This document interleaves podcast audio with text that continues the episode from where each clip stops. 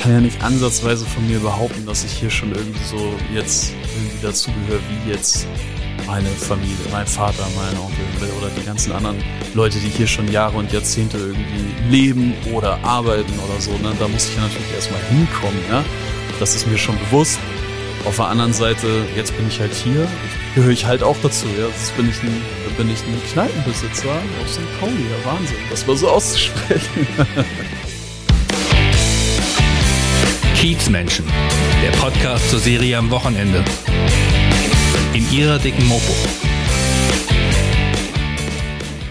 Hallo, ich bin Wiebke Bromberg und heute mit meinem Kollegen Marius Röhr bei Marco Nürnberg, ehemaliger Manager bei Xing und neuer Inhaber des Goldenen Handschuhs. Hallo, lieber Marco. Moin, schön, dass ihr hier seid. Ja, gleichfalls. Schön, dass du hier bist. Ja, das freut mich natürlich auch, dass wir hier zusammenkommen, genau. Äh, das ist ja irgendwie sehr, sehr ungewöhnlich. Eine ungewöhnliche Laufbahn. Manager bei Xing und jetzt ähm, wird. Wird im Prinzip. Ja, irgendwie im Blut, ne? Also die, ganze Hintergrundgeschichte ist ja natürlich, dass das alles familiär bedingt ist, ne? Also man kann sich ja seiner Wurzel nicht entziehen, zum Glück, ne? Und äh, meine Familie macht das ja jetzt schon fast 70 Jahre. Nächstes Jahr haben wir 70-jähriges Jubiläum äh, der Gaststätte zum Goldenen Handschuh. Mein Urgroßvater hat das mal gegründet. Und ja, mein Vater macht das nun auch schon lange Zeit, ne? Lange Zeit mit seinem Bruder, meinem Onkel zusammen, bei dem wir hier ja heute ähm, ausquartiert sind sozusagen. Ja, ne? wir dürfen in der Rockbar Number One übrigens, ne? Habe ich gelernt. Rockbar Number One nebenan sitzen. Direkt. Bei euch ist es zu laut. Ja, genau. Bei mir ist jetzt gerade zum Glück Betrieb. Ähm, hier haben wir so ein bisschen mehr Ruhe jetzt, weil äh, hier heute geschlossen ist. Aber genau, deswegen ähm, ist das so ein bisschen der Kontext, wie ich überhaupt hier zu diesem Laden stehe, ist halt wirklich rein familiär bedingt. Und ähm, ich war so ein bisschen, ja, ich glaube, der erste Nürnberg, der mal so einen ganz anderen Weg gegangen ist. Also ich habe ganz solide Ausbildung, Studium und dann ähm, ja einen soliden Job im Büro gemacht. Äh, erst im Verlagsbereich, Axel Springer, Funke Mediengruppe. Und jetzt zuletzt war ich äh, Marketingmanager bei Xing. Und äh, aber hier natürlich irgendwie schon immer involviert und irgendwie verbunden, ist ja ganz klar. Seinen Wurzeln kann man sich nicht entziehen. Du hast dich aber deinen Wurzeln lange Zeit entzogen. es war, ja, es war. Also Genau, beruflich habe ich so meinen, meinen eigenen Weg gemacht. Ähm, das weiß ich auch gar nicht. Das war einfach so. Es war zum Glück auch nie seitens meines Vaters oder seitens der Familie irgendwie der Druck, dass gesagt wurde, Junge, du musst aber auf jeden Fall, sobald du aus der Schule bist, hier mit ran und an Tresen oder irgendwie so. Ja, das war nie da. Es war nie im Gespräch. Äh, ich konnte mich komplett entfalten. Ich glaube, das war auch genau richtig. Dass man so erstmal guckt, äh, was liegt einem überhaupt, was macht einem Spaß, in welche Richtung geht's. Ne? Bei mir war es dann irgendwie ja erst die Industriekaufmannlehre, dann nochmal weitergelernt, irgendwie gemerkt, Mensch, ich habe irgendwie Bock auf, auf dieses Betriebswirtschaftliche, ne, es macht mir Spaß. Ähm, dann das Studium hinterher und dann halt in diesem Verlagsbereich, im Medienbereich, äh, der ja wirklich sehr spannend ist, wo man auch bunte Leute und viel Abwechslung hat und äh, was irgendwie so nicht so 0815 ist, sag ich mal. Ne? Also das ist einfach eine aufregende Welt, ähm, wo ich lange Zeit involviert war. Und Xing ist natürlich dann auch ähm, ja, ist ja auch wie so ein kleiner Medienbetrieb, Technologiefirma, äh, wo ich dann auch nochmal Bock hatte, hier aus Hamburg, ähm, also ein Hamburger Original auch, kann man sagen, ne? Äh, war auch eine tolle Zeit ähm, mit, mit vielen netten Kollegen. Äh, und dann kam halt irgendwann wirklich so ein bisschen der Wendepunkt, aber da kommen wir bestimmt nochmal detaillierter drauf, was eigentlich der Auslöser war. Das kannst du auch direkt erzählen, wenn du das möchtest. Ja, gerne. Wie du dazu gekommen bist ähm, doch zu den Wurzeln zu gehen. Genau, also wie gesagt, ich wurde immer sehr ähm, ja, da sehr auf meinem eigenen Weg gelassen, was was total richtig war. Dann konnte ich halt gucken, was was was so bei mir so geht. Ne? Also dieser Karrierepfad, den man dann so für sich legt und guckt, wo, wo geht's denn hin, was macht man so. Viele Veranstaltungen da auch gemacht. Ähm, das war wirklich sehr abwechslungsreich und auch sehr cool. Ähm, und nebenbei natürlich immer, wenn hier irgendwie im Laden äh, oder in den Läden, es sind ja sozusagen zur Familie gehören hier ja drei Läden, ne? das ist der Knallermann hier noch, den auch mein Onkel ja macht. Also Sascha, äh, vielleicht sollte ich lieber das so sagen, ne? Mein Sa Onkel, immer wenn du mein Onkel zu Sascha ja. sagst, da habe ich immer die Vorstellung von so einem alten Mann und wenn man deinen Onkel kennt, ist er alles andere ja, als das. Das stimmt, das muss man unterstreichen. Ähm, ja, genau, auf jeden Fall immer, wenn hier irgendwas anfiel, was, äh, wo ich irgendwie unterstützen konnte, das war dann meistens irgendwie sowas im IT-Bereich, sag ich mal, ne? Irgendwann wurden mal die Musikboxen digitalisiert, so, ja, mehr oder weniger kamen da keine CDs mehr rein. Ähm, wenn irgendwie was im Hintergrund kaufmännisch gemacht werden musste oder ich irgendwo was beisteuern konnte, wenn äh, mein Vater im Urlaub war, erinnere ich mich dran, da war ich ganz frisch bei Axel Springer. Ähm, wenn er dann mal weg war, habe ich einen Teil, dann haben sich die ja gegenseitig vertreten, aber einen Teil habe ich dann auch mal unterstützt, ne, wenn es zum Beispiel dann um die Geldspielgeräte ging oder um die Musikbox und damit irgendwas war. Da bin ich teilweise wirklich dann in der Mittagspause kurz hergefahren. Äh, damals noch so ein bisschen im Zwirn, ne? Das war damals einfach noch so. Ähm, und dann hast du hier so deinen Kram gemacht, hier ging die Post ab. Ne? Das kann ja durchaus mal sein im goldenen Handschuh, dass du Montagmittags äh, um 12, 13 Uhr hier Partyalarm hast. Und dann fährst du wieder zurück, stinkst total nach Rauch, fährst wieder ins Büro und also so war ich schon irgendwie immer in diesen zwei Welten, ne? Aber gekellnert hast du nie, hinterm Tresen? Gekellnert habe ich auch, ja, doch ja? tatsächlich. Eine, eine kurze Zeit habe ich ähm, in meinem Studium ein paar Schichten tatsächlich auch mit Sascha gemacht. War auch mega cool. Dann hat sich aber was ergeben, das hatte auch Sascha eingefädelt. Sein bester Freund Nils Meyer ist auch schon hier, glaube ich, mal gefallen, der Name, in, in seinem Podcast, meine ich jedenfalls zu erinnern. Ähm, die beiden sind ja ganz, ganz dicke, seit, seit 40 Jahren, glaube ich, so. Jetzt habe ich wieder verraten, wie alt er ist, aber tut mir leid. Ähm, ja, 40. Auf jeden Fall, auf jeden Fall sind sie ähm, die allerbesten Freunde und Nils ist auch Gastronom und hat ein äh, sehr schickes äh, Café, ein nettes Café an der Außenalster, das Red Dog. Und ähm, da war Bedarf ne? für, für eine Hilfskraft, Tresenmann, Kellner, wie auch immer. Da hat er gesagt, Mensch, geh doch mal dahin, äh, kannst du Nils helfen und so. Und das war so nach meiner Ausbildung, Anfang des Studiums. Ähm, und dann habe ich da angefangen. Und das war natürlich noch mal so ein bisschen andere Welt. Das ist halt Harvestehude und äh, nicht Reeperbahn. Ne? Dann habe ich da so ein bisschen ähm, mein Ding gemacht und habe da ganz viel gelernt. Also alles, was Gastronomie betrifft. Ich habe es ja nun mal nicht gelernt. Ne? Mein Vater, mein Onkel haben ja äh, das wirklich ähm, richtig in der Lehre gehabt. Ne? Das sind beides Restaurantfachleute, Gelernte.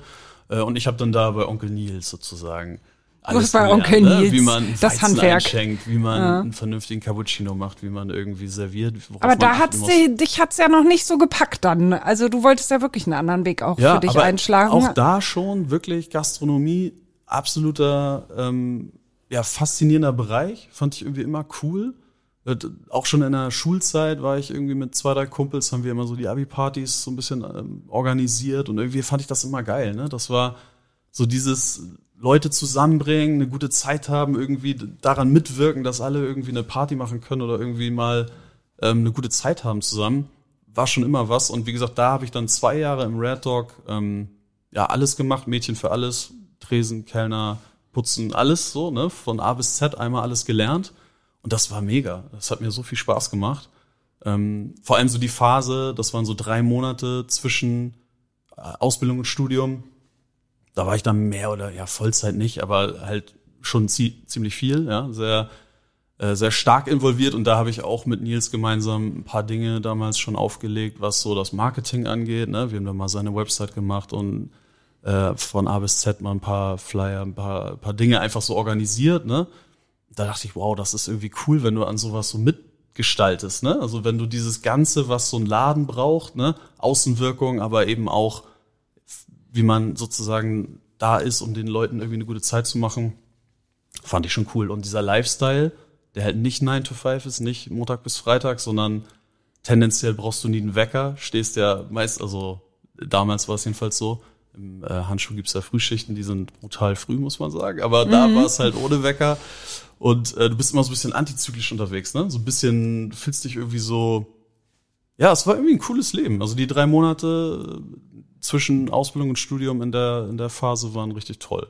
Da habe ich irgendwie gemerkt, dass äh, Gastronomie äh, ist auf jeden Fall was, was ich, was ich immer interessant finde. So, ne? Und was hat dann, was war so der ausschlaggebende Punkt, dass du dann wirklich dein komplettes Berufsleben ja hinter dir gelassen hast, um ja in die Fußstapfen vom Vater anzutreten? Da spulen wir jetzt ja mal locker 10, 12 Jahre weiter. Also eine Weile habe ich dann erstmal da so ein bisschen äh, was anderes gemacht.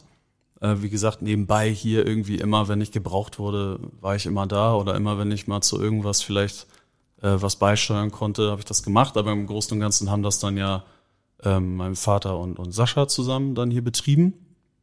Ähm, und äh, dann kam ja irgendwann leider wirklich diese schlimme Pandemie. Ja, wir können sie alle noch nicht so richtig abhaken, wollen es gerne, aber ähm, das, das meiste haben wir hoffentlich hinter uns gelassen. Da war so der erste Moment, wo man, also da weiß ich noch ganz genau, das erste Telefonat äh, oder Gespräch mit, mit meinem Vater, wo wir gesagt haben, ey, das, das ist jetzt, also wo dieser Beschluss kam, es geht jetzt alles zu. Ich weiß nicht, ob man sich da noch dran erinnert. Irgendwie verdrängt man ja sowas auch alles immer ganz gut, ne? Ähm, aber ich kann mich auf jeden Fall noch dran erinnern, dass wir so drüber gesprochen haben, so jetzt, jetzt machen wir echt den Laden zu, ne? Das gab's noch nie. Ja, wir waren 24-7 immer da. Ähm, die Tür war nie zu. So, das, das kann doch nicht wahr sein. Ähm, was passiert denn hier jetzt? Aber damals war man im ersten Lockdown auch noch so, also da war die Einschätzung ja so, jetzt machen wir mal drei Wochen alles zu und äh, VW schließt die Werke und keine Ahnung, jetzt bleiben alle zu Hause, dann ist dieses Virus besiegt. So, ne? Dachte man, hatte man ja gehofft. Man ist ja immer ja. grundoptimistisch, die Experten vielleicht nicht, aber ich weiß, dass ich damals dachte, na gut, jetzt macht man das einmal und dann ist gut. Die Zeit haben wir genutzt, ich glaube, es waren neun Wochen dann, äh, bis in den Mai hinein oder Anfang Juni. Ähm, die Zeit wurde dann genutzt und da wurde mal renoviert, neuer Fußboden äh, verlegt und so, das war auch mal fällig. Und das war sozusagen auch produktiv, ne? Da war man noch nicht so, ähm, da hat man nicht das Gefühl gehabt, das ist irgendwie ungenutzte Zeit, äh, war man dann trotzdem wieder froh, als es weiterging. Aber als dann das zweite Mal das kam, das war dann im Herbst, und da hatte man ja schon Erfahrung damit und da hat man sich so, war man ja ein bisschen tiefer drin in dieser ganzen Misere, ne? Da haben wir irgendwie uns auch in die Augen geguckt, haben gesagt, okay, das wird jetzt ganz bitter. Ne? Jetzt kommt die dunkle Jahreszeit. Das wird nicht nur ein Monat. Damals hat man ja gesprochen von dem November-Lockdown, damit wir Weihnachten wieder feiern können. Aus dem November-Lockdown wurden dann ja, glaube ich, sieben Monate. Und da äh, habe ich irgendwie so ein, ja, wie so ein Weckruf gespürt. Also ich war natürlich schon immer irgendwie da und immer dem Laden verbunden und ich habe auch ähm, seit ich 18 bin, ne, vorher durfte ich nicht, aber seit ich 18 bin, egal mit welchem Kumpel oder welcher Freundin oder welcher Clique ich unterwegs war, ich habe immer alle dahin gebracht, habe immer allen meine Familiengeschichte erzählt, weil einen das natürlich irgendwie auch stolz macht, ne? wenn sowas einfach über so viele Jahrzehnte schon existiert, das ist ja einfach was Besonderes. Ne? Mhm. Also ich war da schon immer super stolz drauf, was meine Familie da äh, geleistet hat, sozusagen. Ja? Ähm, ähm, wenn ich da stolz, wenn das stolz das richtige Wort ist, aber es hat mich einfach ja, mal klar. gefreut, ne, das ja. so, zu teilen und zu zeigen und so. Und da war aber trotzdem dieser Moment, zweiter Lockdown, okay, was machen wir jetzt, ne? Das kann irgendwie nicht sein, dass wir jetzt Hände in den Schoß legen und nichts machen. Und da gingen bei mir so ganz viele ähm, ja, Synapsen irgendwie an, keine Ahnung, Ideen, ähm, was wir alles machen können. Das eine oder andere hat sich dann ja entwickelt, dass wir ein bisschen hier mehr in, in Merch noch was machen und einen Online-Shop bauen und irgendwie vor allem auch uns mit der Außenwelt weiter verbinden in einer Art Podcast. Ne? ja, komm, das ist wie eine Art Podcast. Das war ein Podcast. Ihr habt ein so Kneipengespräch ja, gemacht. Genau, so Kneipengespräch. Es ging irgendwie los mit ähm, einmal Handy aufstellen, bisschen drauf lossabbeln und irgendwann haben wir daraus so eine wöchentliche Show gemacht mhm. ähm, wo wir dann hier uns auch mit ganz vielen äh, anderen Kolleginnen und Betreibern, erst war das so ein internes Ding, alle unsere Mitarbeiter, die Bock hatten, mussten mal irgendwie mit vor die Kamera und äh, da kam irgendwie ganz viel Liebe zurück, ne? Von, von draußen, von unseren Gästen. Ähm, das war total toll. Das hat irgendwie auch die Leute so getragen, habe ich richtig gespürt, ne? Immer wenn da mal Grüße kamen oder so, ne? Mhm. Und äh, ja, um da jetzt nicht den Faden zu verlieren, also das war so der Moment, wo ich gemerkt habe, okay, wenn hier irgendwie Krise ist oder Not am Mann ist, dann muss ich da sein. Ne? So, weil ähm, ich habe auch gemerkt, dass verständlicherweise natürlich äh, mein Vater nach damals schon fast 40 Jahren, jetzt sind die 40 Jahre voll dieses Jahr, äh, da dann auch nicht mehr vielleicht so die Energie hat, jetzt äh, das alles allein zu wuppen. Ne? Und da war mir wichtig, einfach an seiner Seite zu sein. Und deswegen hast du diese Entscheidung getroffen. Ja, die Entscheidung ist da, ist, da, noch nicht gefallen, aber dann ziemlich bald. Also tatsächlich, ich glaube, nach den ersten, es war auf jeden Fall noch im Lockdown, weiß ich noch ganz genau, ähm, drüber so lose gesprochen haben wir und ich habe auch mit Sascha drüber gesprochen und so, ähm, weil mir das auch wichtig war natürlich, ne, in, in alle Richtungen da mal so ein bisschen das, das Feedback zu kriegen und ähm, es war von ihm sofort, echt, würdest du das machen? Hätte ich jetzt nie erwartet und würde ich total gut finden und mach das unbedingt und so weiter. Er hat mich da auch noch so ein bisschen gepusht und motiviert, ne?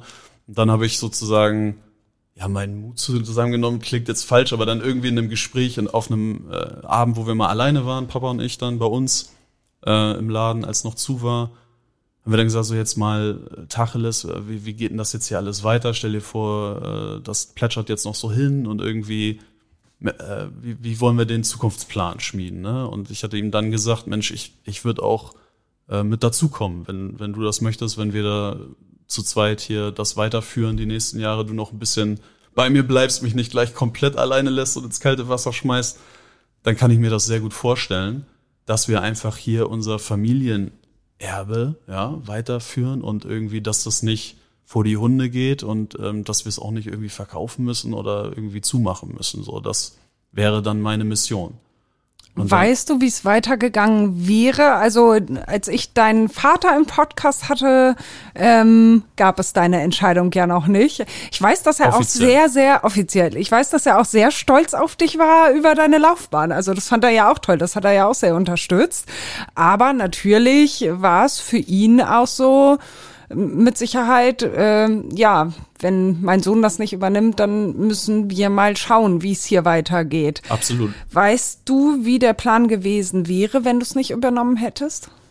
So richtig fix äh, hatte er, glaube ich, keinen, aber die Option dann irgendwann zu sagen, jetzt äh, verkaufe ich das, die ist natürlich immer da. Ne? Ähm, das wäre einfach, also ich habe mir das dann so ausgemalt für mich.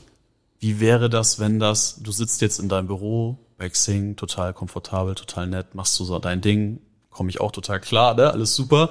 Ich habe da ja nichts auszustehen gehabt, ne? ich habe das auch gerne gemacht.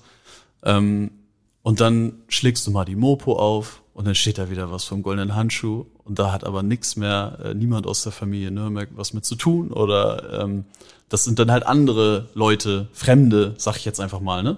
Wer weiß wie, aber dieses Szenario hatte ich dann so im Kopf und habe so gedacht, okay, wie fühlst du dich dann? Das ist doch irgendwie falsch, ne? Das war für mich wirklich so eine Sperre. Ich dachte, nee, das, das kann nicht, das darf nicht passieren. Also wenn ich dann irgendwann da sitze und denke, ey, was, was hättest du vielleicht draus gemacht? Äh, warum hast du dich da nicht mehr engagiert und so weiter? Hätte ich mir, glaube ich, schwere Vorwürfe gemacht. Und ähm, einfach, weil ich dann auch gemerkt habe, wie viel Bock ich drauf habe, ne? Weil man hier ja doch echt einfach sieht, was man reinsteckt an Energie, ne? an Ideen. Das ging dann so im Kleinen ja los in der Corona, in dieser Krisenbewältigung da haben wir einfach Dinge ausprobiert und gemacht. Ne? Ähm, die Entscheidungen sind dann ja ganz kurz, ne? Kurz, äh, Vater und ich besprechen uns, dann setzen wir es um. Und das ist sozusagen in einem Konzern auch nochmal was anderes, war auch nochmal neu für mich, ne? Mhm. Dass du sozusagen immer ein direktes Feedback hast, auch wenn mal scheiße läuft, ne? Ist halt dann auch auf dich zurückzuführen, ja. Ja, und diese Verkettung, das, das hat für mich einfach dann gezeigt, okay, ist ein Wagnis, ne? Wer, also als ich das dann irgendwann mal meinen Freunden erzählt habe, haben die auch gesagt, ja, okay, du willst jetzt aus einem sicheren Homeoffice-Job, also einem relativ sicheren Umfeld. Ja. Ähm, alle Unternehmen hatten irgendwie zu strugglen, aber es war eigentlich relativ sicher sozusagen ne, bei, bei Xing. Äh, willst du jetzt in die Gastronomie? Das ist jetzt echt dein Ernst sozusagen, ne? wo man irgendwie immer denken muss, was passiert, wenn die nächsten Monat wieder zumachen oder so, hast du kein Einkommen. Ne? Ich habe auch eine Familie, ich habe auch laufende Kosten wie, wie wir alle, ja. Ähm, ich so, ja, aber das, das muss jetzt sein. Das ist sozusagen. Du musstest das machen. Ich musste das machen. Also es gab irgendwie, mhm. ich habe damals meinen, meinen Kolleginnen und auch meinen, meinen ganzen, ja, meinen ganzen Kollegen bei Xing irgendwie geschrieben und gesagt, das war irgendwie die schwerste Entscheidung so beruflich, aber irgendwie dann auch doch die einfachste, weil das war halt so ein Herzenswunsch, so ein Ruf, ja, mhm. hierher zu kommen. Hättest du dir vor der Pandemie überhaupt vorstellen können, den Handschuh zu übernehmen? Ja, also die, die Grundgedanken waren schon da, dass man sagt, ey, dass das irgendwie mal in fremde Hände geht, das konnte ich immer schwer akzeptieren. Man hat aber da nie so richtig, also auch Vater und ich haben eigentlich nie so deutliche Zukunftsgespräche darüber geführt. Ganz ehrlich, man schiebt das was ja immer von sich weg. Ne? Man denkt ja auch immer, man lebt, lebt ewig und alles geht einfach immer so weiter wie bisher. Ne? Das sind ja immer so Themen, die man sich dann mal, die man sich ja bewusst stellen muss. Das macht man ja nicht irgendwie tagtäglich. Ne? Also ich hatte schon gedacht, dass ich irgendwie immer was hiermit zu tun habe, in welcher Form auch immer.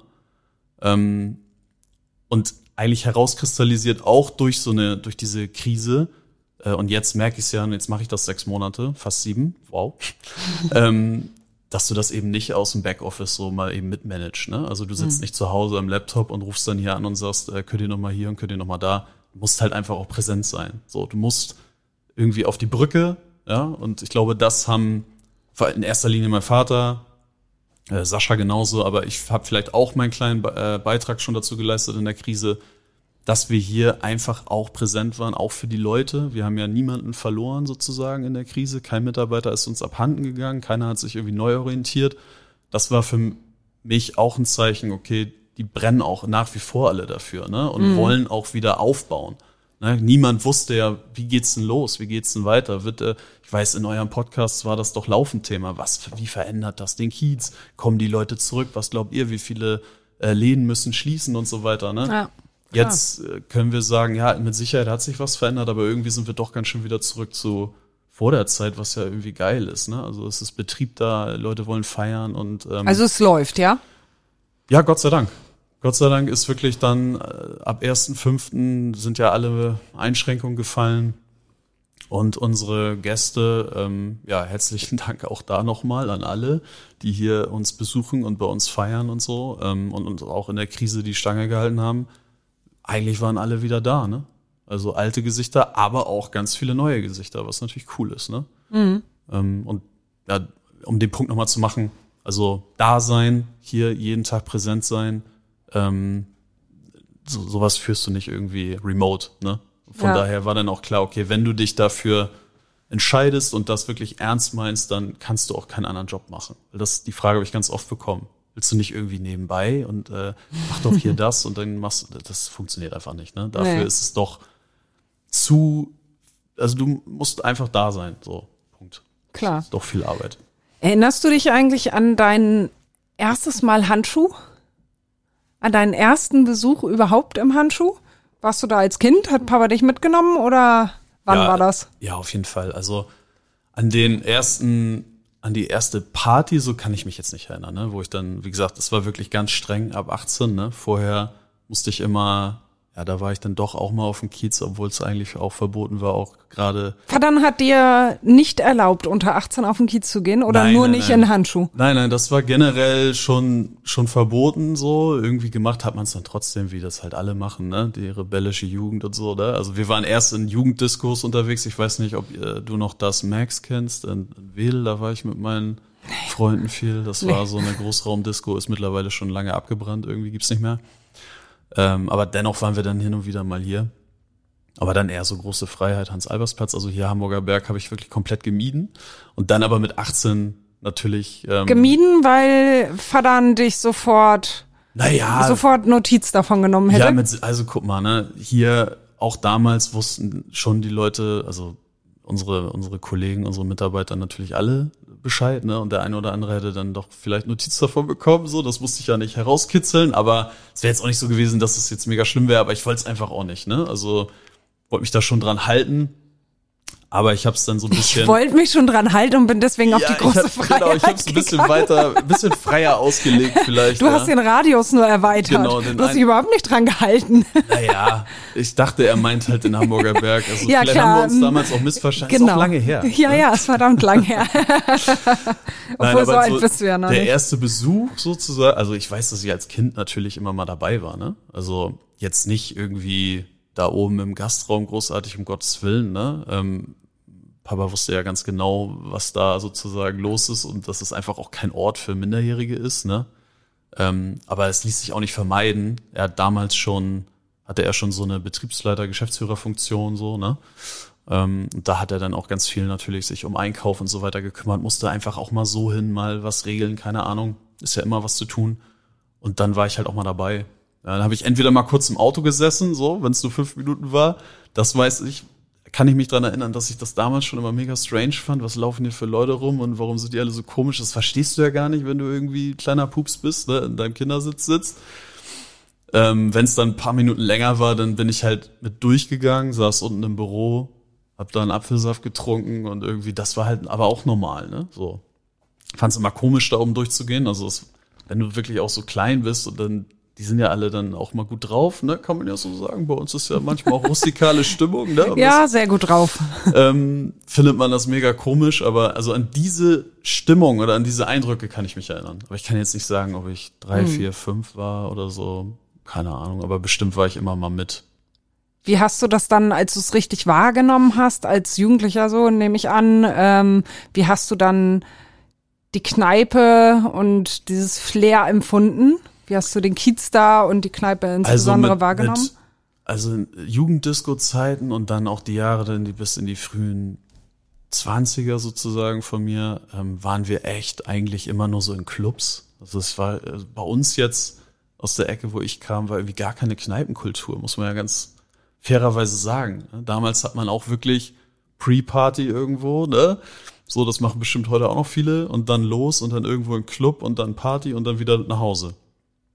Ähm, so richtig in die Kneipen, das kam dann vielleicht so Anfang, Mitte 20 Mal, da ging es mal los, dass man dachte, Mensch, so rumtingeln und so ist auch mal witzig, ne, von Laden zu Laden und hier mal einen Schnaps und da mal gucken und irgendwie immer nur so in so einem dunklen Club stehen und da irgendwie sich schlecht bewegen, ist irgendwie auch nichts den ganzen Abend, ne? Ähm, aber so natürlich war ich mal immer da, aber das war jetzt noch nicht so, dass ich so, boah, hier kannst du ja richtig geil durchfahren. Dann war man immer mal auf dem Drink da, ne? Und hab dann mal Freunde mit, wirklich auch mitgeschleppt. Die gesagt, nee, will da nicht hin und so. Ich so, komm, musst du einmal sehen und ist irgendwie geil und komm, wir trinken jetzt einen Schnaps, ne? Aber du fandst das gut oder fandst ja. du das irgendwie so, oh nee, nicht meine Welt? Ich fand's irgendwie schon immer aufregend. Ganz ehrlich, ja. Also war nicht meine Welt, ne? Ich bin ja auch nicht damit so in dem Sinne aufgewachsen, dass ich hier schon mit 20 in einem Tresen oder als, als Kellner unterwegs war oder so. Das war ja nicht der Fall. Da habe ich ja nur so ein paar Schichten gemacht, wirklich paar wenige mit, mit Sascha, ne? Ähm, aber irgendwie gehörte das halt dazu, so.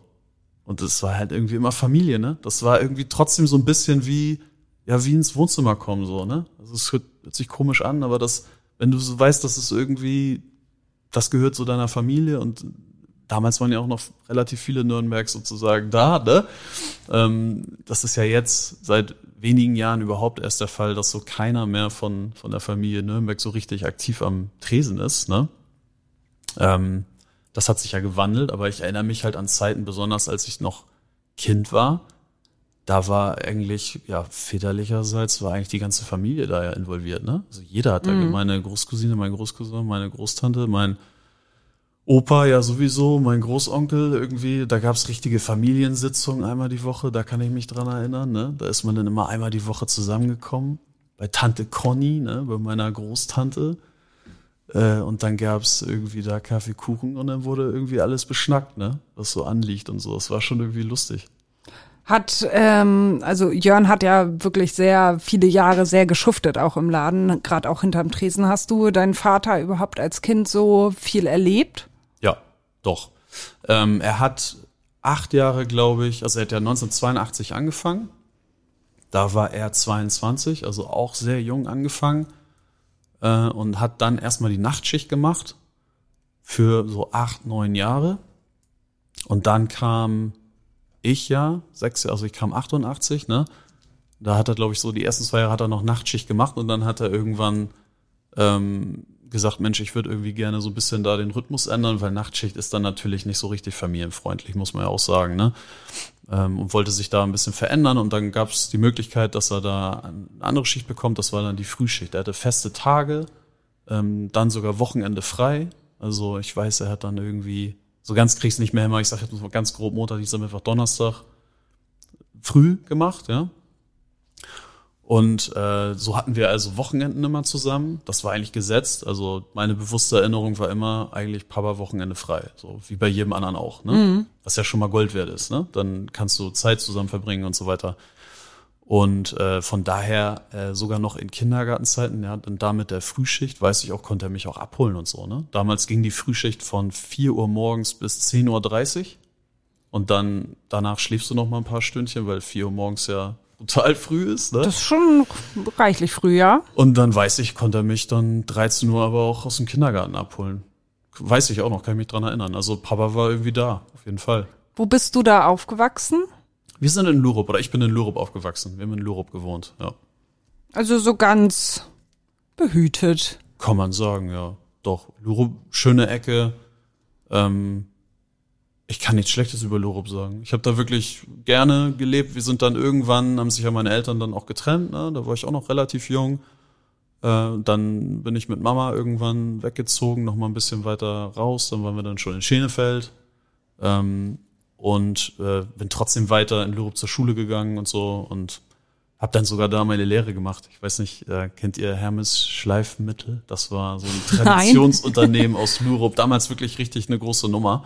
äh, mitten in Lurup, da sagt ihr, aber Lurup die Ecke, sagt ihr irgendwas? Da, also es gibt eine so eine große Kreuzung. Lurup sagt mir was, aber.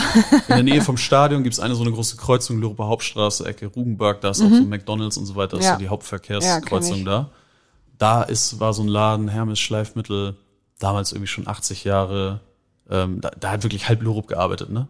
Äh, Ich war auch im SV Lurup, also im Sportverein da irgendwie involviert. Und dann war das irgendwie so, vielleicht, auch jetzt könnte man rückblickend sagen, ja, ein bisschen faul vielleicht, ne? wenn du sagst, Mensch, man hätte auch mal vielleicht woanders, bist du schon zur Schule gegangen, warum hast du nicht, ich habe wirklich nicht lange gesucht, ich gesagt, ich will jetzt irgendwie eine Ausbildung machen. Ich frag mal bei Hermes und zack, dann ging das auch irgendwie, ne? Und dann war ich halt da drei Jahre noch, ne? Also Lurup war wirklich, bis ich so 20 war, irgendwie so Mittelpunkt, Lebensmittelpunkt. Ähm, wie kam jetzt auf Lurup? Wo du aufgewachsen Wo ich bist. aufgewachsen- so ja, so kamen wir auf Lurup. Und da Ausbildung gemacht, aber dann hattest du das Gefühl nach der Ausbildung, dass du noch weiter studieren willst Ja, und dieses Ganze? ja. Oder hattest du das Gefühl, du willst Karriere machen? Oder beides?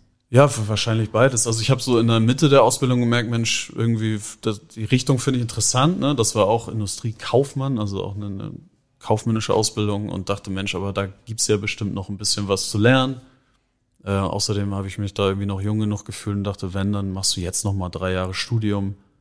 Ähm, das habe ich dann direkt im Anschluss gemacht. Also das war mir klar, dass ich dann nicht direkt da weiterarbeiten wollte, sondern irgendwie noch mal bisschen was lernen. Ne? Noch mal, ist ja auch irgendwie noch mal geil, so ein Studium. Ne? Ich hatte Bisschen die, feiern noch. ja, kann man auch sagen, ja. Tatsächlich, ich habe auch dieses ganz klassische Ding, ich war noch mal im Erasmus hier, Auslandssemester äh, Semester und so. Ja, Ja. wo warst du da? Da war ich in Helsinki, in Finnland. Das war irgendwie cool. Weiß Ja. ich auch gar nicht warum. Irgendwie war das so, ja, ich war noch nie in den Nordics, irgendwie, dann vielleicht mal dahin, ne? War äh, total witzig. Und dann, ja, Erasmus, ne? Ich weiß nicht, ob ich da viel zu sagen muss. Also man lernt natürlich ganz viel. Ja, aber sehr, hauptsächlich sehr ist das viel. eine kulturelle Erweiterung deines Horizonts. Ja, ja, Ne? Nein, da ging schon echt was ab. Viel, da habe ich sogar Freunde, mit denen ich mich jetzt immer noch mal treffe hier, ne? Ja.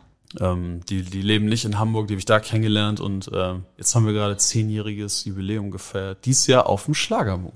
Auf dem Da Schlager. waren die hier und dann haben wir hier schön zusammen einen losgemacht. Das war toll.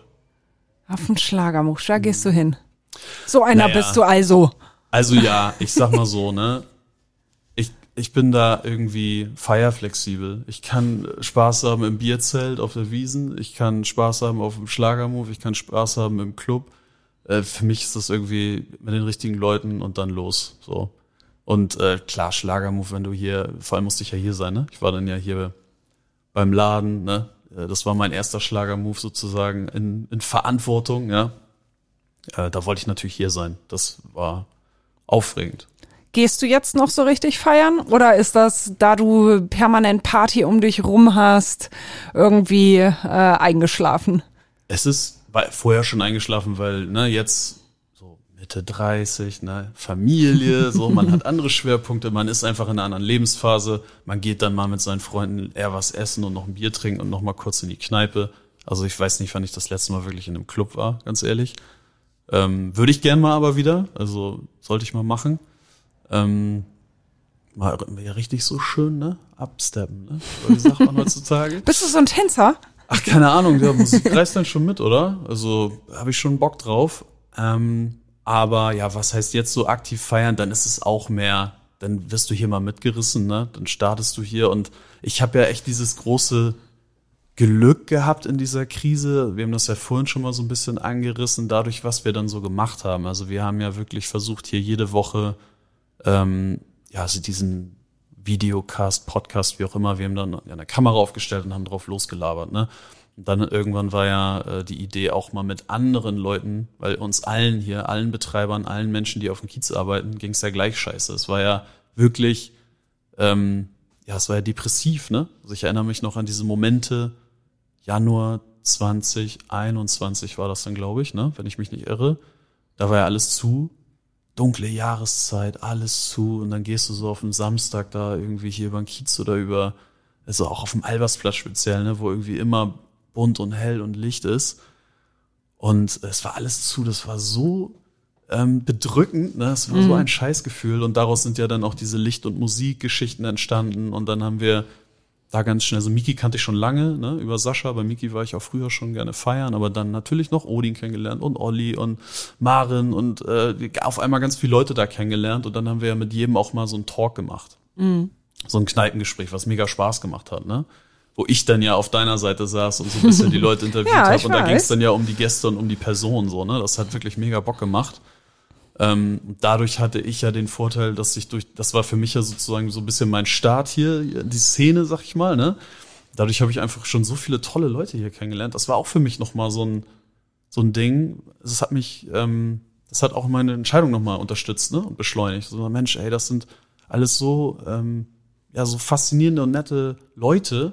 Alle irgendwie auch mit total irren Lebensläufen und jeder hat so seine Geschichte und sind aber alle immer wenn du erstmal so mit denen warm wirst, ne, ist irgendwie jeder auf seine Art klasse. Und äh, dieser Zusammenhalt war richtig stark auch in der Krise. Ne? Man konnte sich so ein bisschen in den Armen liegen und so ein bisschen austauschen und so geteiltes Leid und so, ne? Ist irgendwie halbes Leid. Und ähm, ja, dann, was ich dann jetzt ehrlicherweise viel zu wenig, was ich mir aber immer vornehme, was ich ein paar Mal gemacht habe, dann einfach mal alle wieder besuchen. Ne? Jetzt sind ja alle wieder in ihren Läden, jetzt hat jeder wieder zu tun, Gott sei Dank. Ja, klar, schaffst du wahrscheinlich gar nicht, oder? Und dann machst du sowas mal, ne? Dann gehst du mal hier einen Drink und da einen Drink, das, das kommt dann schon mal vor, ja. Wie hat sich jetzt dein Alltag verändert? Bist du jeden Tag im Laden? So gut wie, ja kann man sagen. Also abends oder tagsüber? Wie regelst du das mit deiner Familie und Familienleben? Du hast einen kleinen Sohn. Ja, ja. Das kriegen wir wirklich echt sehr gut geregelt. Also äh, tatsächlich gibt mir das sogar ein Stück weit mehr Freiheit als vorher. Vorher war auch schon gut, ne? Durch diese ganze Homeoffice-Situation konnte ich einfach auch viel natürlich mich einbringen, ne? Und auch viel für meinen Sohn da sein und so weiter. Ähm, aber jetzt ist das natürlich irgendwie noch ein Stück weit noch einfacher, ne? Ja, weil letzten Endes entscheide ich ja, wann ich da bin und wann nicht. Und äh, es gibt so gewisse Momente am Tag. Ne? Wir haben ja immer noch diesen diesen Zweischichtbetrieb. Wir machen immer noch mal zwei Stunden am Tag zu. Das haben wir nach wie vor jetzt so durchgehalten. Ne? Also wir sind nicht bei 24/7. Wir machen 22/7, zwei Stunden am Tag, kleine Putzpause und resetten einmal sozusagen den Laden. Ne? Da bin ich dann schon gerne in der Zeit auch mal da, einfach um die Nachtschicht vorzubereiten. Da kann man einfach so ein paar Dinge in Ruhe machen. Du kannst deine, ja, im, im Gastraum einfach mal in Ruhe noch ein paar Sachen klären an den Geräten, was weiß ich. Das ist immer schon eine ganz praktische Zeit. Aber ich bin auch mal frühmorgens hier, mal vormittags. Ich bin mal morgens zur Ablösung manchmal da am Wochenende. Ähm, nachts, wenn ich natürlich dann selber unterwegs bin, gucke ich natürlich auch immer rein. Also so, ähm, das gehört schon auch dazu und das, da hat man noch Bock drauf. Ne? Einfach Aber du stehst jetzt nicht irgendwie hinterm Tresen und ähm, Nee, in der Regel nicht. Das ist, das ist sozusagen das, was ich vorhin schon meinte, ähm, dass jetzt äh, die Zeit, wo wirklich der Tresen überwiegend durch Mitglieder der Familie Nürnberg sozusagen auch äh, bestückt war, die ist äh, wirklich vorbei. Ne? Ähm, ich weiß gar nicht, wie lange, ich glaube, Papa ist jetzt um die 10, 11, 12 Jahre richtig raus, ne? Der hat, glaube ich, so mit um die 50 aufgehört. Sascha war ja dann noch eine Weile da. Das ist jetzt aber auch, glaube ich, schon fünf, sechs Jahre her. Ich will jetzt nichts Falsches sagen, aber so grob kommt mir das vor. Sascha konzentriert sich jetzt hier auf die beiden Läden. Ja, und äh, da, da hat wirklich, das ist auch eine Leistung von, von Jörn, von meinem Vater äh, und von Sascha, dass sie dann ein Team aufgebaut haben über die Jahre, ähm, die den Laden jetzt sozusagen ja dann mit repräsentieren oder die halt da sind. Also wir haben jetzt ein richtig geiles Team, bin ich auch überglücklich ähm, mit den Leuten, die da sind, äh, die irgendwie das auch alle auf, auf dem Herzen tätowiert haben, hast du das Gefühl. Also jeder hat, also wenn ich mit denen spreche oder wenn ich sehe, wie die da, sich da verhalten oder mit den Gästen sind oder wie sie da ihren Job machen, habe ich immer das Gefühl, die haben selber so ein Stück vom Laden, weißt du? Also mhm. das äh, geht so für meine Begriffe manchmal schon über so ein reines Angestelltenverhältnis hinaus. Und das ist auch schön, ne? dass so jeder das Gefühl hat, ey, ich bring mich hier ein, das ist auch ein Stück mein Ding so. Ne? Ähm, das merkst du dann auch.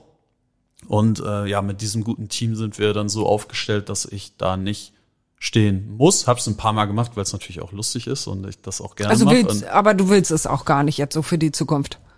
Also du machst dann eher so das organisatorische Einkauf. Genau, das ist schon auch ähm, tagesfüllend, bin ich ganz ehrlich. Und ähm, ja, es ist natürlich auch familienfreundlicher. Ne? Also wenn jetzt, äh, es kann ja immer noch mal eine Phase kommen, wo du vielleicht ran musst. Ne? Man weiß ja nie, welche Krisen noch auf uns zukommen. So, da muss man ja auch mal ganz realistisch sein. Ne? Wenn, wenn die Not da ist oder bevor ich den Laden zumache, stehe ich da natürlich. Ich sag, ist ganz klar, ne?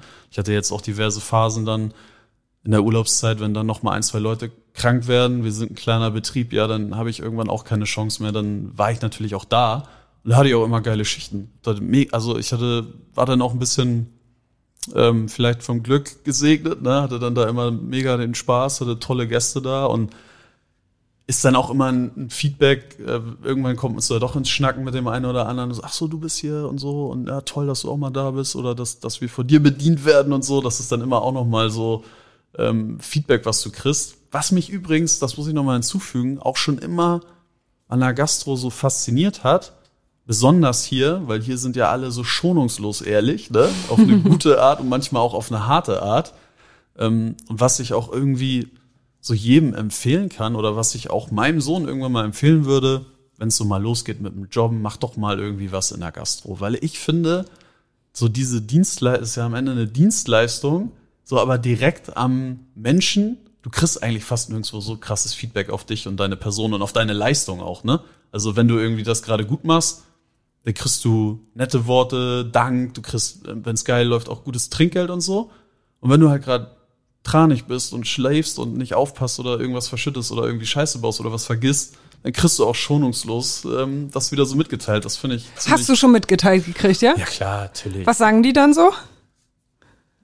Also was ist mir, also ich erinnere mich an Sachen, die, die man mal richtig verkackt hat, gerade am Anfang. Das war noch im, im Red Dog, aber habe ich gekellnert. Das war 2010 in der WM-Zeit, ne? Da war richtig was los und da ist so eine schöne Außenterrasse, proppevoll, was weiß ich, 100 Leute auf dieser Terrasse, ne? Und dann läufst du da so durch und wenn du das nicht so oft gemacht hast mit einem Tablett, hast du schon mal ein Tablett irgendwie mit zehn Weizengläsern oder so getragen, ne? Mhm. Wenn du das nicht gelernt hast, ist das einfach, ich habe mir da einen abgewackelt und dann so durchdrängeln durch die Leute, ne? Naja, was musste passieren? Ich habe es natürlich dann einem wirklich gefühlt fünf Liter Weizen einmal über die Hose, ne? So, also so eine Sachen, ähm, da willst du dann irgendwo direkt in so einem Loch verschwinden, ne? ähm, ja, aber das passiert. Das ist halt so. Ja, klar. Haben die Leute hier im Handschuh schon mitbekommen, dass du der Neue bist? Dass du der Chef bist? Ich würde sagen, überwiegend ja. Ja? ja? Doch. Wie reagieren die da drauf?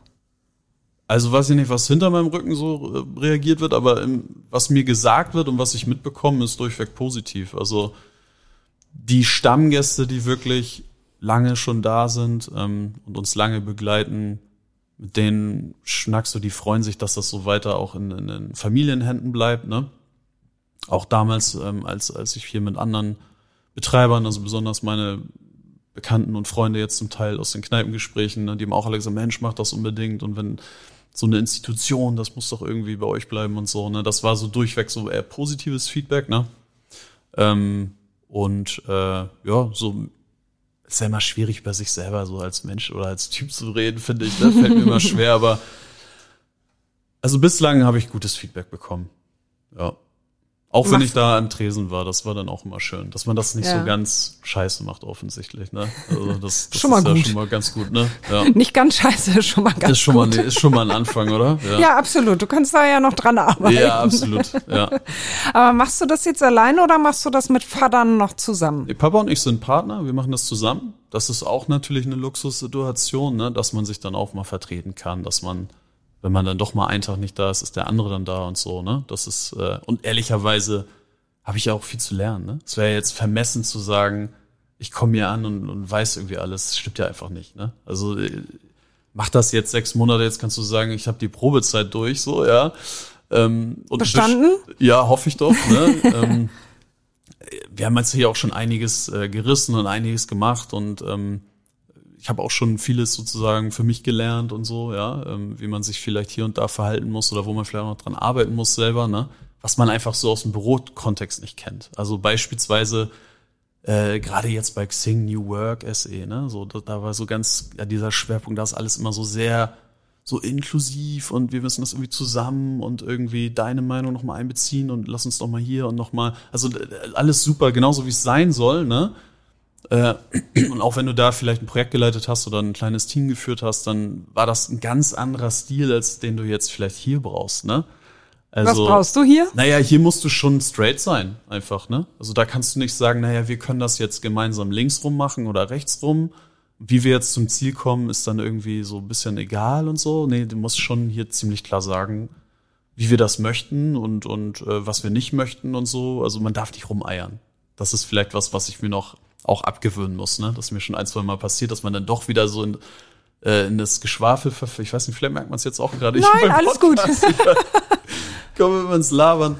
Nein, aber dass, dass man einfach ähm, geradeaus das so sagen muss, wie es ist. So. Also, dass man wirklich Chef sein muss. Ja. So Ansagen. Kann, vielleicht kann man das auch so sagen, ja. Ja, ja das fällt das, dir schwer. Das klingt, ja, weil ich so einfach nicht sozialisiert bin, ne? Also im Büro ist es doch einfach ein anderes Verhalten. So ist ja auch richtig so, ne? Dass du irgendwie, da gibt man ja, so der moderne Führungsstil ist ja, du gibst immer mehr Power in die Teams und jeder für sich und mehr Freiheitsgrade und so weiter. Je mehr, desto besser, ne? Das ist so dieser New Work-Ansatz. Und ähm, ja, hier muss man einfach auch klare Grenzen setzen oder sagen, nee, so wollen wir das aber. Und ähm, das soll jetzt aber auch nicht so sich so anhören, was denn zum Beispiel? Die, die Peitsch ja, was, was meinst du? Hattest du eine Situation, die dir schwer gefallen ist, wo du dann aber im Nachhinein eine klare Ansage machen musstest? Ja, also da, das ist jetzt ein bisschen viel interner, ehrlicherweise, aber um das vielleicht mal so ein bisschen zu, um, zu umschreiben, also du musst einfach klar sagen, was du natürlich erwartest, ne? Also bei allem, ähm, bei aller Liebe und ähm, wir sind natürlich auch irgendwie alle ja, ich würde sagen, fast alle so ein bisschen befreundet. Das ist sehr viel Harmonie bei uns so im Team, ne? Aber natürlich gibt's auch mal Zwistigkeiten untereinander, ne? Wie in jeder guten Familie gibt's auch mal Streit. Und dann ähm, muss man irgendwie halt auch mal daran erinnern, dass der Hauptgrund, dass wir da zusammen sind und hier hinkommen, ist ja nicht, dass wir uns irgendwie alles gut leiden können oder irgendwie zusammen Party machen wollen. Der Hauptgrund ist nun mal auch, dass wir arbeiten, ja. Also dass wir dahin, also das verbindet uns, ja das ist immer noch Beruf, ist immer noch Arbeit und wir sind auch immer noch Dienstleister und wir wollen für die Gäste eine geile Zeit machen. Das steht im Vordergrund, ne? Natürlich sollen wir selber im Idealfall auch Spaß dabei haben, aber es geht am Ende natürlich darum, hier auch irgendwie Geschäft zu machen. Mhm. Das ist das, was man ähm, auf die ein oder andere äh, Art und Weise mal erinnern muss hin und wieder. Das ist aber auch völlig normal. Ich glaube, ja. das kann jeder, der das hört, äh, teilen. Das also sagen, du machst jetzt keine Party mehr, du. Naja, ja. Du, zum, du ja. hörst jetzt mal hier auf zu feiern und äh, jetzt ist mal wieder ein bisschen mehr Arbeit dran, sag ich jetzt mal so. Denkst salopp, mal ne? da an deinen Job. Ja, ja ist ja zum Beispiel. Ja. ja, klar. Aber wie gesagt, ich habe da ja auch das Glück. Ich glaube, der Kollege, der am längsten bei uns ist, äh, der macht das jetzt 27 Jahre mit einer kurzen Unterbrechung. Dann haben wir zwei, drei locker über zehn, dann kommen die nächsten schon mit sechs, sieben, acht. Also äh, dem brauche ich jetzt nicht mehr erklären und auch nichts erzählen zu den Abläufen. Also das sind alles alte Hasen, das sind alles kiezroutinierte, erfahrene Menschen. Die erzählen ja eher mir noch was sozusagen hier auch im Umgang mit den Menschen, ganz klar. Mhm. Da höre ich auch, wie gesagt, ich muss mit Sicherheit noch eine Menge lernen, weshalb ich da umso froher bin, dass ich ja auch zwei Berater sozusagen an der Seite habe. Ne? Ich habe meinen mein Vater als Partner, was toll klappt. Äh, und ich habe Sascha, ne? Wenn ich auch noch mal da irgendwie was, ich meine, Sascha macht das ja auch schon 30 Jahre. Mhm. Der hat auch immer noch mal eine Weisheit für mich, ne? Bin ich auch sehr dankbar.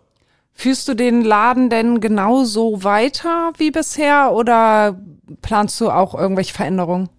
Nee, ich glaube bloß nicht. Ich glaube, das Ge Erfolgsgeheimnis, das ähm, Konzept für die Zukunft, das ganz Geheime ist wahrscheinlich bei dem Laden möglichst so wenig ändern wie es geht. Also das ist auch, was die Gäste einem sagen, ey, wir wollen das hier genauso, wie es ist. Bitte mach nichts anders, keine optischen Veränderungen, kein, keine konzeptionellen, so, ja. Also das muss einfach immer der Handschuh bleiben, so wie er ist, ja. Äh, klar, Nuancen und äh, ich kann ja auch nicht, ähm, also ich, jeder ist ja so, wie er ist, ne? Und ich bringe bestimmt irgendwas mit oder vielleicht auch einen minimalen anderen Stil noch ein, keine Ahnung, kann ich jetzt noch nicht sagen. Aber so die Grundfeste müssen ja so sein, wie es äh, Herbert Nürnberg, mein Urgroßvater, schon mal gelegt hat, ne? Und dieser Spruch, ich glaube, den habe ich sogar auf unsere Website geschrieben. Ich glaube, der kommt sogar noch von ihm oder weiß ich jetzt gar nicht, ob das in den Mund gelegt ist. Aber dieses, ähm, dass jeder willkommen ist, ne? Mhm. Ähm, äh, wie, der Spruch geht irgendwie, ob äh, jung, ob alt, ob arm, ob reich, in unserer Kneipe sind wir alle gleich. Mhm. Den habe ich mir irgendwie auch so verinnerlicht, ne? Und äh, einfach, dass du einen Ort hast, äh, in dieser verändernden Welt, auch in dieser ja leider sehr krisenbehafteten und irgendwie sich immer schneller ändernden Welt, einen Rückzugsort zu haben, wo man weiß, Da ist krieg alles ich, wie immer. Da kriege ich eine kalte Knolle, ähm, da werde ich nicht abgezogen preislich, das sind immer noch humane Preise. Da kann ich irgendwie mal ausflippen, mal Dampf ablassen und äh, irgendwie mal fünf gerade sein lassen und mal so die Welt ein bisschen draußen lassen. Wenn wir das hinkriegen, die nächsten Jahre, Jahrzehnte, dann bin ich glücklich.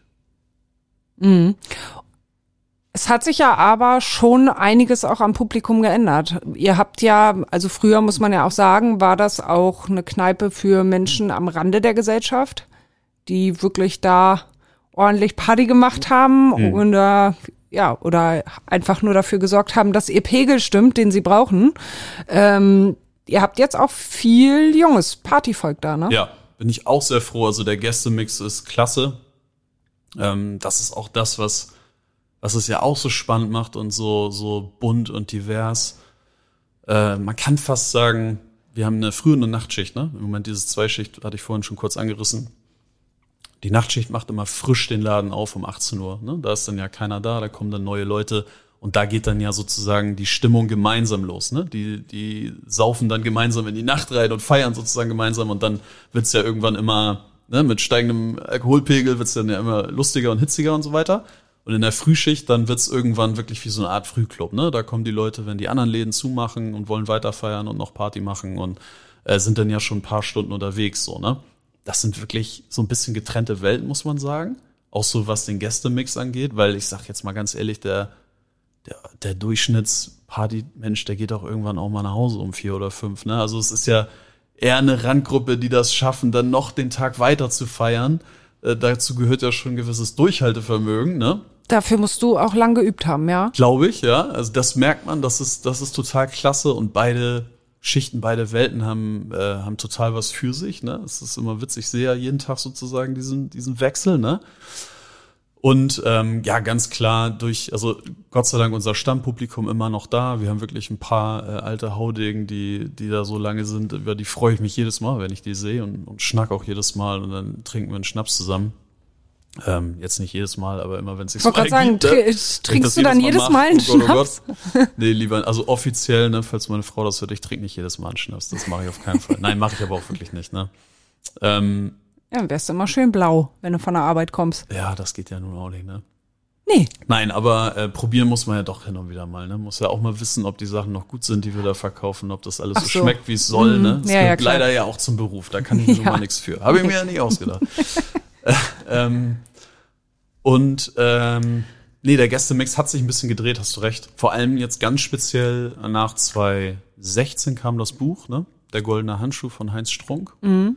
Und dann 2019 im Frühjahr war ja, glaube ich, dann der Kinofilm draußen und der jetzt irgendwie, glaube ich, dann auch noch mal auf Netflix und auf Amazon Prime irgendwie verfügbar ist und so. Und das haben wir extrem gemerkt. Ne? Also gerade jetzt noch mal durch diesen Schub, sogar in der Lockdown-Zeit kam der, glaube ich, nämlich gerade auf Netflix. Da hatte ich auf einmal, dass ich gerade meine Website neu und so, ne? Und da hatte ich auf einmal einen Traffic auf der, das kannst du dann ja alles sehen, ne? Vorher hat, war das immer so ein Gefühl, jetzt kannst du es ja wirklich messen. Und äh, hier konnten wir sehen, wie die Massen hier sozusagen auch teilweise stehen sie dann ja nur vor der Fassade, machen Foto, ist auch völlig in Ordnung, kann ich ja verstehen. Ne? Jeder will mal da sein und mal beweisen, hallo, ich stand vor dem goldenen Handschuh. Ich würde mich freuen, wenn dann auch wirklich alle noch mal kurz reinkommen, vielleicht noch mal einen Schnaps trinken oder ein Bier.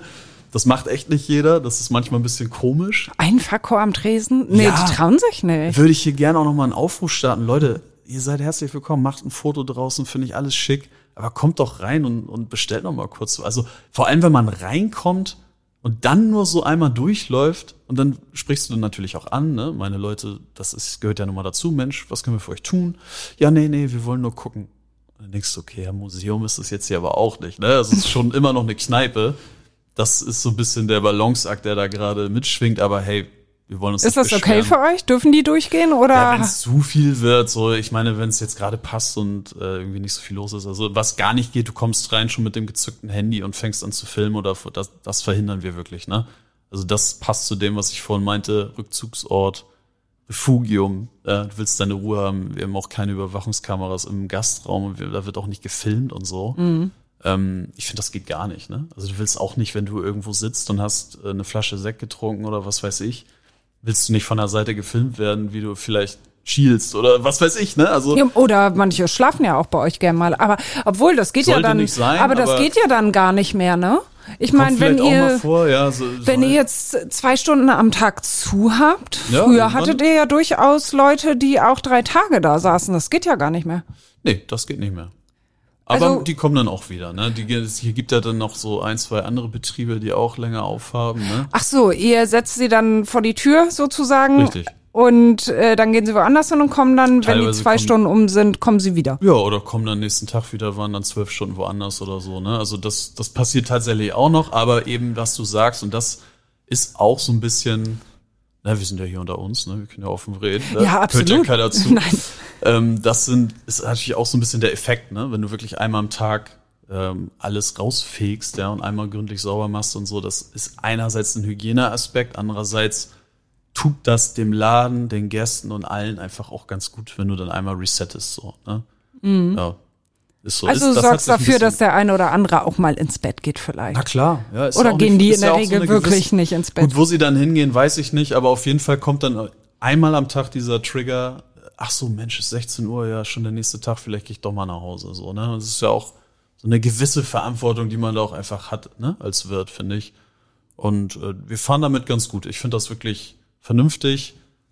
Das macht wirklich im Moment diesen Spaß, diesen Mix aus. Und ich glaube, das zahlt auch darauf ein, dass eben die Leute, die dann mal kommen, nur zum Gucken, die sich nicht mal trauen, was zu bestellen, dass die dann vielleicht doch mal was bestellen. Weil dann hast du eben, ähm, auf den ersten Blick wirkt das dann erstmal ein bisschen anders, ne? als wenn da jetzt schon äh, fünf Leute irgendwie mit dem Kopf auf dem Tisch liegen. Das ist ja irgendwie nicht so das geilste Bild. Und äh, ja, da merken wir, dass wir uns da auch viele neue Leute, die dann glücklicherweise auch mal wiederkommen. Ne?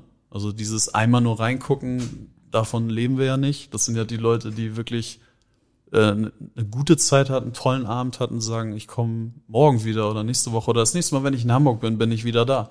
Dann haben wir einen guten Job gemacht. Und das ist in erster Linie der Verdienst natürlich von meinen Leuten, ne? die da jetzt stehen und den Leuten da ähm, ja, einen guten Abend bescheren. Oder Also ihr wollt da, ihr wollt auch ein bisschen weg so von dem Image, ähm, da kann ich hier mal drei Tage durchsaufen. Das wollt ihr eigentlich gar nicht mehr. Ach, ja, schwingt, ja, offensichtlich. Schwingt jetzt so mit, ne? ja, ja, du hört sich so an, also- aber ist ja, ist ja völlig legitim. Ich meine, das ist ja dann schon aber auch eine, eine große Veränderung. Ich sag mal, Für Image euch? ist immer was, was von außen irgendwie so entsteht, weißt du? Wir, ich, ich würde jetzt nicht sagen, wir arbeiten an unserem Image. Das finde ich irgendwie Schwachsinn, ne? Wir wollen eigentlich nur das, was ich eben meinte, ne? So ein bisschen dieses äh, einmal am Tag schließen, haben wir gemerkt, tut einfach uns gut, dem Laden gut, ähm, unser, uns als unseren, unseren Kollegen, unseren Angestellten äh, und den Gästen tut's halt irgendwie auch gut. Ne? Und solange das so funktioniert, fahren wir jetzt mit dem äh, Konzept. Und äh, wie gesagt, man kann ja wiederkommen. Es sind de facto zwei Stunden Pause. Wenn man dann immer noch Bock hat und äh, Ausdauer hat, dann ist man ja danach auch wieder herzlich willkommen. Ne? Ja. Hast du in der Zeit, also dein Vater hat im Podcast ja von sehr skurrilen Leuten und sehr skurrilen Situationen berichtet. Hast du in deiner Zeit auch schon solche Leute erlebt? Ja, also da kann ich jetzt, da muss ich immer ganz ehrlich sagen, das wäre jetzt irgendwie unauthentisch, wenn ich jetzt hier auspacke und äh, nach sechs Monaten sozusagen hier erzähle, was ich hier für geile Kiezgeschichten schon auspacken kann. Deswegen, da plaudere ich jetzt mal so aus dem Nähkästchen. Ich hatte ja auch immer dich schon so, äh, meinte, bist du sicher, dass wir das jetzt machen? Was soll ich denn erzählen? Ich bin doch noch gar nicht annähernd in Das denken sie aber alle. Jeder Protagonist sagt vorher, so? ich habe über, ich weiß gar nicht, was ich erzählen soll. Ich Ja, habe überhaupt ich nichts zu erzählen. Jeder hat was zu erzählen. Jetzt an meine beiden, aber wenn ich dann auch an den Miki oder Odin und so denke, die hier irgendwie Jahrzehnte verbracht haben, so das sind für mich so St. Pauli-Legenden, ne? Oder Kiez-Legenden, so die, die haben natürlich Geschichten, da kannst du schon lang zuhören. Ja, du stehst noch am Anfang. Wir machen den Podcast ja in zehn Jahren nochmal. Ja, herzlich gerne. Vielleicht habe ich dann ein bisschen mehr auszupacken. Nee, aber also da kann ich da jetzt nicht erzählen, da kam mal einer mit der Augenklappe und einem Holzbein und dann, weil das ist halt alles so nicht passiert so, ne? ähm, aber natürlich habe ich halt von unseren äh, Stammgästen ja durchaus einige kennengelernt, die, die einfach lustig sind, ne? Die, ja, aber da, was soll ich darüber groß erzählen? Da muss man sich einfach auch ein eigenes Bild machen, ganz ehrlich. Also ich irgendwie wichtig finde ich, was man oder was ich hier auch schon immer, das habe ich aber auch schon immer vom Vater mit, mitgegeben bekommen oder irgendwie auch immer gelernt, wenn man hier so war, das ist alles immer Fassade. Also wenn du auf den ersten Blick denkst, äh, wer ist das denn und so und dann auch mal, wenn du dann ins Gespräch kommst, ganz oft, ja, die ist ja irgendwie, der oder die ist ja richtig schwer in Ordnung und nett, das ist irgendwie auch ein Mensch, ne? Ganz oft verfängt man sich ja in diesen Oberflächlichkeiten. Ähm, das passiert dir im goldenen Handschuh ganz schnell, dass du da ins Gespräch kommst und irgendwie mit Leuten zu tun hast oder Bekanntschaften, Freunde, oder wenn es dann nur für den einen Abend die Sauffreundschaft ist, sozusagen. Ähm, und das macht einen auf jeden Fall nicht dümmer, ne? Mhm. Aber sind das, also wenn jetzt gerade so, manchmal sind es ja auch wirklich Rotzbesoffene, so, die einen mhm. dann verlabern und ähm, musst du dich daran erstmal gewöhnen oder liegt dir das? Also ist das okay, da hast du keine Berührungsängste? Da habe ich überhaupt keine Berührungsängste, nein. Nein, wirklich gar nicht. Also, weil das also kennst du ja so nicht, ne? Nein, das, also das kenne ich tatsächlich schon aus, weil ich war ja trotzdem viel hier, so auch privat, so, so auch früher, ne? Ähm, das, das kenne ich natürlich aus der Zeit schon. Ähm, aber jetzt ist natürlich noch viel mehr, weil wenn es dann halt, oh, der Chef ist da oder ne, oder keine Ahnung, wenn die mich sehen, so einige kennen mich dann ja nun wirklich schon, Gott sei Dank, ne? Dann ist das ja auch nett. Ich, ich sabbel dann gerne. Ist manchmal ein bisschen skurril, weil ich komme dann vielleicht gerade wirklich frisch hier an, ne, so, äh, will erstmal einen Kaffee trinken und dann ähm, ja, hast du jemanden gegenüber, der schon die Nacht durchgefeiert hat. Das ist, sind ja immer, ist immer schwierig. Ich glaube, das kann jeder nachvollziehen, ne? dass man da nicht auf einen, da sprichst du nicht die gleiche Sprache, auf Deutsch gesagt, ja. Ähm, wenn ich dann schon mitgesoffen hätte, wäre es wahrscheinlich einfacher. Äh, aber natürlich trotzdem schnack ich dann gerne, ne? Und ähm, äh, bei manchen ist es dann lustig, da. Also es gibt diesen einen, der ist wirklich hier eine Legende, das ist, äh, den Namen sage ich jetzt mal nicht, aber es ist ein älterer Herr, der ist auf jeden Fall jenseits der 80. Äh, super lieber Kerl, also wie der das auch hier noch hinkriegt, äh, teilweise, der macht wirklich einige Tage am Stück. Ne? Der ist alleinstehend und der haut seine Rente auf den Kopf und trinkt gerne ein. Der ist hier immer so im sogenannten Bermuda-Dreieck unterwegs, ne? Dann ist er bei uns, dann ist er mal im Knallermann, hier auch mal in der Rockbar, aber auch mal im F-Schusskeller so unterwegs und tingelt dann so einige Tage hier durch, ne? Und der, immer wenn er mich sieht, meistens trinken wir so eine Kokofeige zusammen, die trinkt er gerne, ne? So einen kleinen Kopf, äh, Klopfer. Der erzählt mir jedes Mal den gleichen Witz, ne? Also jetzt wirklich seit sechs Monaten, wenn ich den sehe, erzählt er mir den gleichen Witz. Kannst du den Witz erzählen? Ich versuch's mal. Ähm, irgendwie, so sinngemäß geht er irgendwie so, sein Kumpel hat mit ihm gesprochen und hat gesagt, ja, ich schenke meiner Frau zum 25-jährigen Hochzeitstag eine Reise nach Afrika. Ähm, ja, sagt er, ja, ist ja schön, ja Mensch, das ist ja, das ist ja ordentlich was, ne, das ist ja ganz schön teuer und das ist ja schon schon ein tolles Geschenk, ne? Wie willst du denn da noch einen drauflegen, wenn du, wenn ihr dann irgendwann 50. Hochzeitstag habt, ne? Was willst du denn da schenken? Ja, dann hole ich sie wieder ab. so, er erzählt dir viel besser. Und das erzählt er dir jedes Mal? Ja, jedes Mal. Lachst du dann noch? Ja, ehrlicherweise ja. Wie schaffst du das denn? ja, Musst du dann an was anderes denken? Er, um er lachen freut zu sich können? halt, dass du erzählst, das ist einfach, ja, wenn du den jetzt 20 Mal gehört hast. Merkt er nicht, dass er dir den schon erzählt hat? Nein. Nein, nein. Hin und wieder kommt dann noch lustig. ein zweiter und dritter hinterher, den ich dann noch nicht kenne, die habe ich jetzt aber auch vergessen. Ne? Also kann mhm. mir, den kann ich mir merken, alle anderen nicht so. Den hast du ja auch schon ein paar Mal gehört. Ja, aber das ist einfach irgendwie Herz allerliebst, ne? Dann eine andere, die, die hier auch mehr oder weniger lebt, ja. Ich, wenn wir Namen nicht sagen, finde ich eigentlich ganz gut, ne? Namen müssen wir nicht sagen, ne? Nein, musst du nicht, natürlich. Jeder kann nicht. sich ja mal selber ein Bild machen, ne? Ähm, auch jemand, der hier schon, oder also sie lebt hier bestimmt schon über 50 Jahre auf St. Pauli, ist, kennt auch jeder, der hier mal war, ne? Hat ein sehr lautes Organ, macht immer extrem gute Stimmung, schiebt aber einen kleinen Wagen immer mit sich rum, ne? So ein Schiebewagen ist, die müsste schon auch, also die ist deutlich jenseits der 60, ich weiß nicht, ob sie schon an der 70 kratzt, aber irgendwo so Mitte, Ende 60 würde ich sie, ich glaube 69 oder sowas hat sie mal gesagt. Und würdest du auch auf den ersten Blick jetzt sagen, ja, weiß ich nicht, was soll ich jetzt mit der schnacken so, die ist ja auch immer ganz gut am Tanken und so weiter, ne? Und da habe ich mich auch mal mit der, mal irgendwann war sie, hatte sie mal einen klaren Moment mal unterhalten und hat sie mir auch mal so ein bisschen ihre Lebensgeschichte erzählt. Ähm, war auch irgendwie schwer beein. Also ich fand dann bei ihr krass, die hat wirklich viel Mist erlebt, ne? Und da ist einfach viel schief gelaufen, wie das manchmal so ist, wie das leider mal so gehen kann im, im Leben. Aber irgendwie ist sie unverwüstlich, ne? Und ist halt immer noch da, macht Party und ähm, vielleicht ist auch so ein bisschen gute Miene zum bösen Spiel, keine Ahnung, aber auf jeden Fall ist sie immer da und immer wenn ich sie, die kriegt halt auch immer ihr Bier von mir, ne? So keine Frage, ohne, ähm, ohne, ohne Zweifel, so die, die gehört irgendwie so ein bisschen auch zum Inventar. Die ist ja eigentlich auch immer in diesem sogenannten Bermuda-Dreieck unterwegs, aber im Moment ist sie echt viel bei uns. Und äh, die heizt auch Gäste mit an. Das ist auch cool, wenn so Leute dann zum ersten Mal reinkommen und sie dann, hey, hey, sie dann gleich so anspricht und so. Und die finden irgendwie fast alle kultig, die Frau, ne? Und äh, ja, das, äh, das ist irgendwie toll, ja, so eine Leute da zu finden. Ähm, einen Punkt wollte ich noch machen, den habe ich jetzt vergessen. Aber der fällt mir bestimmt gleich nochmal ein. Das macht ihr. Nichts. Ach Das so, Chefchen nennt sie mich immer, finde ich auch süß. Chefchen. Ey, Chefchen, kriege ich ein Bier? Ja, das ist immer lustig. Ja, genau. Wie wirst du sonst genannt? Wirst du Chef genannt oder? Ja, Mit deinem Namen. Ja, eigentlich Marco. Ich bin Marco. Klar sagen, der eine oder andere sagt Chef. Aber Aber das ist dir wurscht. ja, klar, Tilly ist mir Du das möchtest, Ich bin Marco. möchtest lieber nicht Chef genannt werden. Ist mir egal. Das ist doch völlig okay. Ja. Hast du den Eindruck, dass du dich jetzt in diesen paar Monaten, die du das machst, schon verändert hast? Ich finde, oh, das muss man, glaube ich, andere Leute fragen. Das finde ich schwer zu reflektieren. Ich würde sagen, nein. Ich so meine Person habe ich bestimmt nicht verändert, glaube ich nicht. Und Weiß hat ich sich deine Wahrnehmung zum Kiez verändert?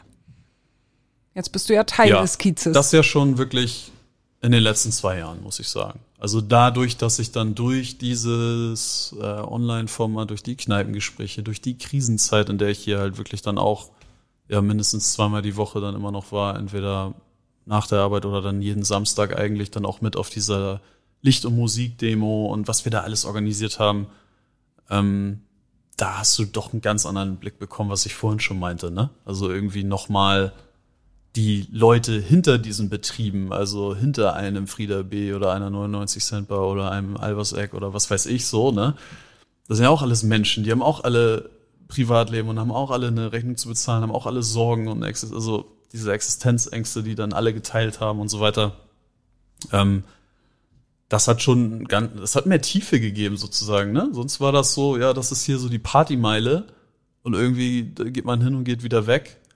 Und dann war ich ja quasi einer aus dem Kreis und irgendwie merkst du ja, das sind halt auch Schicksale, ne? Hier, da hängt echt richtig was dran. Also das ist so, ich war so in diesen beiden Welten. Ich hatte einerseits meinen gesicherten Homeoffice-Job und dann hast du ja auch irgendwie, also die eine Gehirnhälfte hat gesagt, ja klar, Pandemie und das ist auch alles nicht witzig und super gefährlich und man muss mega aufpassen und natürlich in der Hochphase war es irgendwie natürlich auch völlig nachvollziehbar, dass du dann sagst, du kannst jetzt nicht so wie immer einfach alle ohne Abstand, ohne Maske und so dann irgendwie wild saufen lassen und so, dass sich dann so ein Virus verbreitet, das leuchtet ein. Ja, auf der anderen Seite war ich dann immer hier und irgendwie dachte, es kann auch alles nicht sein. War ja einfach auch super viel schlecht gelaufen. Ne? Das kann man, glaube ich, einfach mal so festhalten, was Kommunikation auch seitens der Politik anging. Kurzfristigkeit der Maßnahmen, teilweise wusste man gar nicht, was gilt denn jetzt eigentlich morgen, wie sollen wir es umsetzen und so. Es war teilweise auch irgendwann nicht mehr nachvollziehbar, was Verhältnismäßigkeiten angeht und so. Also das Thema wollen wir jetzt, glaube ich, gar nicht öffnen, da können wir noch mal eine eigene Nee, Stunde da, drüber ja, reden. ich wollte gerade sagen, das äh, Lieber abhaken, würde jetzt aber- äh, zu weit führen. aber nur mal so angerissen und das war sozusagen die, die, die zweite Hälfte, ähm, wo ich dann immer so hin und her gerissen war, dachte, irgendwie ist das auch alles nicht richtig. Ne? Und das hat einfach mehr Tiefe für mich gegeben, ja. Habe ich mich ja viel mehr zugehörig auch schon hier in der Sache gefühlt, ne? Ja. Ja, bist du jetzt stolz, Teil des Kiezes zu sein? So Ja, auf richtig? Ja, auf jeden Fall, ja. Also natürlich, guck mal, das meinte ich eben auch, ich kann ja nicht ansatzweise von mir behaupten, dass ich hier schon irgendwie so jetzt irgendwie dazugehöre, wie jetzt meine Familie, mein Vater, mein Onkel, äh, Miki, Nodin, was wir, oder die ganzen anderen Leute, die hier schon Jahre und Jahrzehnte irgendwie leben oder arbeiten oder so, ne, da muss ich ja natürlich erstmal hinkommen, ja. Das ist mir schon bewusst. Auf der anderen Seite, jetzt bin ich halt hier, ähm, bin hier, ähm, ja, jetzt bin ich da. So, jetzt gehöre ich halt auch dazu. Ja, jetzt bin ich ein, äh, bin ich ein Kneipenbesitzer auf St. Pauli. Ja, Wahnsinn, das war so auszusprechen. Das bist du. ja, Ich wünsche dir alles, alles Gute als Kneipenbesitzer aus St. Pauli und Dankeschön. äh, dass ihr noch viele wunderbare Nächte, Tage habt. ja, äh, vielen, vielen Dank. Das wünsche ich mir auch. Ähm, ich hoffe, wir haben hier alle zusammen noch viele schöne Partys. Alles Gute. Danke. Wenn euch die heutige Folge gefallen hat, dann hört doch auf jeden Fall noch, noch andere Folgen. Abonniert uns bei Spotify, bei Apple Music oder was ihr sonst nutzt und besucht uns bei Instagram. Da sind wir seit kurzem auch zu finden. Wir freuen uns auf euch. Vielen Dank.